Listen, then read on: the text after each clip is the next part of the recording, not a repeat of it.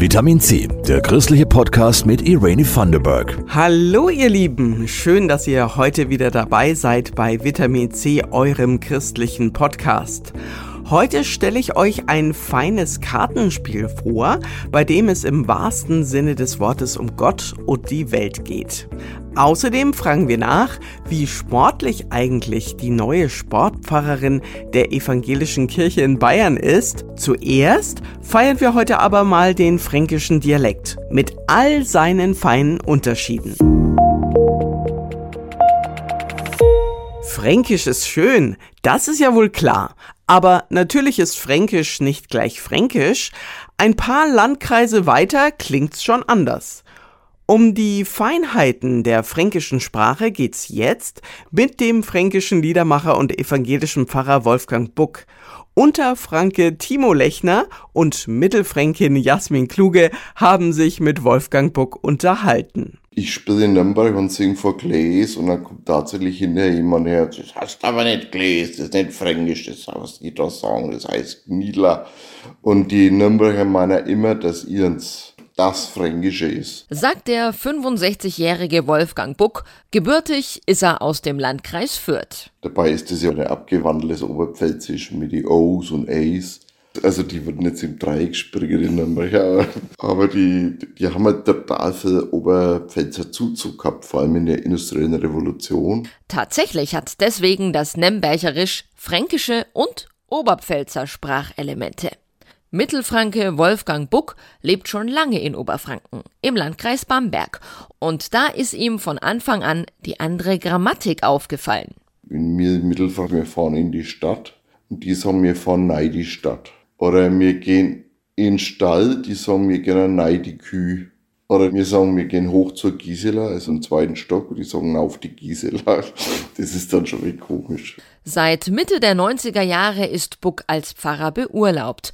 Manchmal predigt er noch und dann so, wie er auch singt. Natürlich auf Fränkisch. Ich kann schon hochdeutschen Text schreiben, aber die Zwischentöne, das, was so direkt ins Herz geht, das tut mir auf Fränkisch leichter.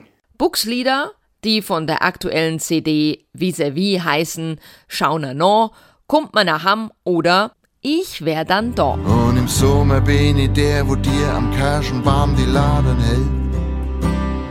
Und im Frühling und im Herbst frei wir uns an der bunten Welt. Ich wär dann da. Ich bin da, sind so auftreterisch.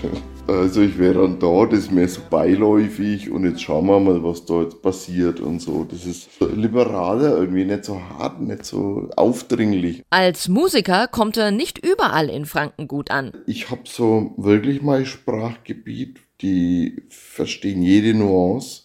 Das ist Landkreis Fürth und Ansbach, Neustadt, Aisch. Erlangen. Und die Oberfranken, die reden noch so wie ich, die akzeptieren mich noch, aber unter Franken habe ich schon Probleme, reinzukommen. Das merkt man, dass ich viel weniger eingeladen werde für Vereine und Kulturvereine und, und Bühnen und so. Also da ist schon die erste Sprachbarriere, kannst du sagen.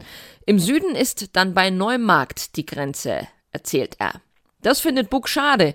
Sein Standpunkt ist nämlich, jeder Dialekt kann überall verstanden werden wenn er mit Musik daherkommt. Weil Musik ist ja was, was die Emotionen betrifft und die Texte sind ja eher oft ein Geheimnis.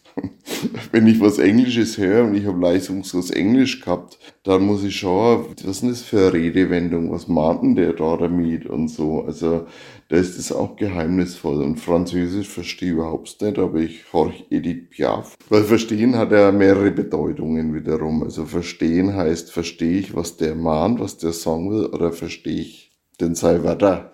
Aber wenn ich wo Wörter verstehe, verstehe ich oft noch gar nicht den Sinn. Wir finden es extrem sinnvoll, den Wolfgang Buck mal live zu sehen. Und diese Konzertbesucherinnen hier empfehlen es auch. Was mir eigentlich gefällt, ist, dass es so ausgewogen ist zwischen wirklich witzig, lustig und dann wieder nachdenklich. Und die Musik ist einfach auch das, was uns, mein Mann und mir beiden gefällt. Zeitkritisch, aber warmherzig und eigentlich, glaube ich, auch eigentlich für alle Generationen. Im Moment macht Wolfgang Buck eine kleine Sommerpause.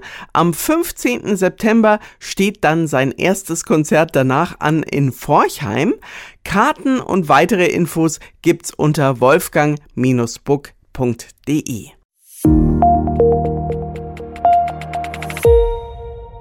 Wir kennen alle klassischen Spiele wie Mensch ärger dich nicht, Monopoly, Dame oder Schach. Was sie alle gemeinsam haben, am Ende steht ein Sieger fest. Ganz anders ist das neue Spiel Hashtag Glaubst du aufgebaut. Da werden Fragen rund um Glaube und Kirche gestellt und am Ende gibt es nur Gewinner. Oliver mischt die 48 Karten, die in sechs Kategorien unterteilt sind. Vroni zieht ihre Frage. Sollten Religionsgemeinschaften auch politisch agieren? Oh Gott. ähm, boah, ich habe echt gerade, ich bin ein bisschen überfragt, gerade, ehrlich gesagt. Können wir eine andere Frage machen, bitte? Können wir machen, klar. Keiner muss sich verbiegen. Also, nächste Frage. Welche Bedeutung haben der Sonntag und die Feiertage für dich? Also ich finde, äh, der Sonntag sollte für die Familie sein, um sich mal zu besinnen, um runterzukommen vom Alltag. Und ich finde, am Sonntag ist ein guter Tag, um für seine Liebsten da zu sein und mit denen was zu unternehmen. Und jetzt könnte die Diskussion darüber aufgemacht oder eine neue Karte gezogen werden. Die Fragen handeln von Gott und der Welt. Sie gehen ins Persönliche, aber auch ins große Ganze. Sonntagsblattredakteurin Rike Harmsen hat sich diese Fragen nicht selbst ausgedacht. Das Spiel wurde entwickelt mit so einem Design Thinking Prozess und wir haben einfach viele Leute aus Gemeinden und kirchlichen Einrichtungen gefragt, so was braucht ihr, was fehlt euch eigentlich? Und das kam dabei heraus. Also das waren sozusagen die Fragen, die Sie auch hatten. Gedacht ist das Spiel Hashtag Glaubst du für Konfirmanden, Bibelgruppen, Kirchenvorstände, aber natürlich auch für alle anderen. Rike Hamsen hat es in ihrem Freundeskreis getestet und festgestellt, Tatsächlich haben wir Gespräche geführt, die wir lange nicht geführt haben. Ich finde schon, dass man im Freundeskreis eigentlich nicht so über Glaube und Religion und Kirche spricht und das ist ein Türöffner dafür, um überhaupt ins Gespräch zu kommen. Und das hat mir persönlich echt auch gefallen. Froni und Oliver finden das Spiel interessant und mal ganz anders als übliche Gesellschaftsspiele. Ich finde die Fragen interessant. Also manchmal sind sie recht harmlos, aber manchmal sind sie auch wirklich provokant oder regen an zum Nachdenken oder auch zum Diskutieren. Es sind kreative Fragen, auch wenn man sich vielleicht nicht so gut kennt und sich äh, nicht traut oder so, solche Fragen zu stellen, dann gibt einem das Spiel so irgendwie eine Richtung vor. Und das finde ich total schön, weil man sich dann auch direkt viel besser kennenlernen kann. Was auch nicht unterschätzt werden sollte, bei Hashtag Glaubst du gibt es weder Sieger noch Verlierer. Indem sich die Spieler besser kennenlernen, haben danach aber alle gewonnen. Das Spiel kostet 14,99 Euro und kann auf www.sonntagsblatt.de bestellt werden.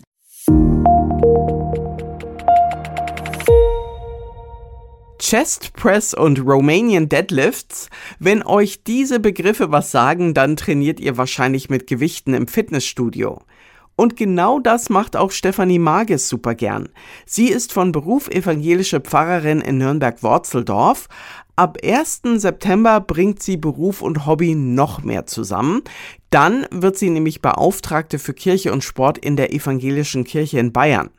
Timo Lechner und Jasmin Kluge haben mit ihr gesprochen. Im Fitnessstudio, wenn mich Leute darauf ansprechen, was magst du denn vom Beruf? Und dann sage ich, ich bin Pfarrerin.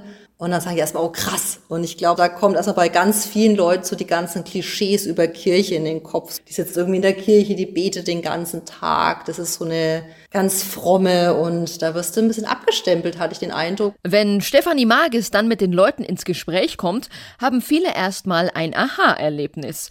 Die Frau Pfarrerin mit den Turnschuhen ist ja eine von uns. Mensch, die interessiert sich ja auch für Sachen wie wir, für Sport. Wahrscheinlich geht die auch mal gerne in einen Cocktail trinken oder zieht sich die Netflix-Serien rein wie wir.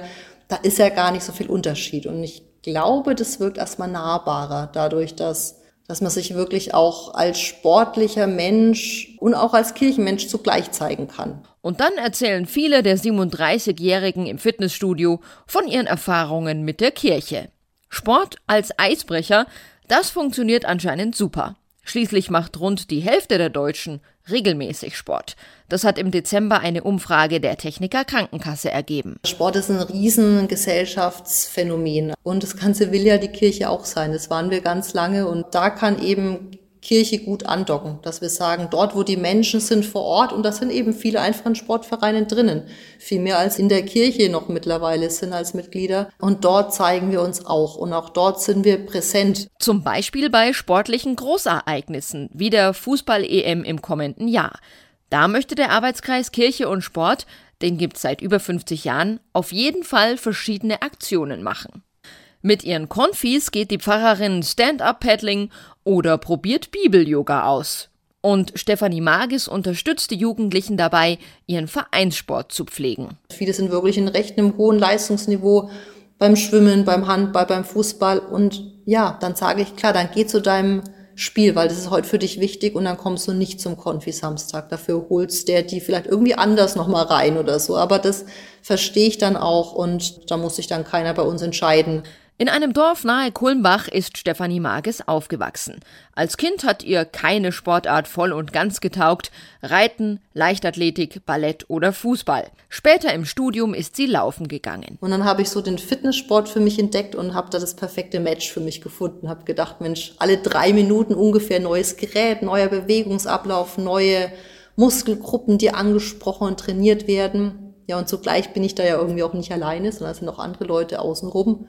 Manchmal sitze ich so da, mache meine Sozialstudien, interessant, wenn andere pumpen oder manche Männer küssen sogar ihre Muskeln und finden das dann ganz cool und sind irgendwie auch stolz drauf, was sie erreicht haben. Und dann wieder Senioren stehen in der Ecke und unterhalten sich über die Enkel. Eigentlich ist es ja keine Frage. Körper und Geist gehören nun mal zusammen. Wenn wir uns nur um unseren Körper kümmern, dann merken wir, da fehlt was. Und andererseits, wenn man nur den Geist dauernd irgendwie füttern und nähren oder nur arbeiten oder nur irgendwie studieren und da hocken, dann fällt auch was runter. Und das ist mir persönlich wichtig, aber es ist auch eben Kirche und Sport wichtig, dass wir da beides auch zusammendenken und dass wir sagen, Gott hat uns einfach geschaffen mit einem Körper und mit einem Geist und mit einer Seele und alles gehört zum guten Menschsein mit dazu. Und Stefanie Mages ergänzt, Körper und Geist werden bei uns allen auch älter. Dadurch bist du genauso geliebtes Kind und auch du wirst nicht abhängig gemacht von deiner Leistung, sowohl im kognitiven Bereich als auch im körperlichen Bereich. Fairness und Toleranz im Sport und in der Kirche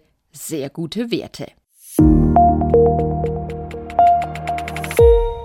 Dankeschön fürs Zuhören, liebe Podcast-Gemeinde.